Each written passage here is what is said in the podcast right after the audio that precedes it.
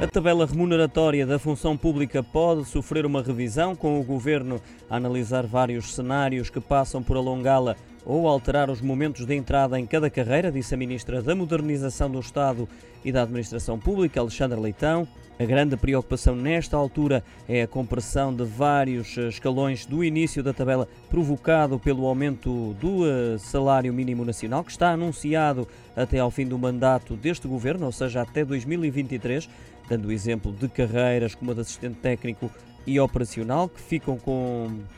menos escalões do que aqueles que a própria lei determina, que são oito. Quanto às medidas a adotar em conjunto com o Ministério das Finanças, revelou que serão apresentados aos sindicatos no momento próprio. Acrescentou também que, a par da tabela remuneratória, as negociações com as estruturas sindicais englobam ainda a revisão do sistema de avaliação de desempenho eh, da Administração Pública, que também está neste momento a ser trabalhado com o Ministério das Finanças, com o objetivo de acelerar as progressões na carreira, assegurou Alexandre Leitão numa entrevista à agência Lusa, concedida no âmbito da reunião informal de ministros da Administração Pública da União Europeia, que se realiza amanhã em Lisboa.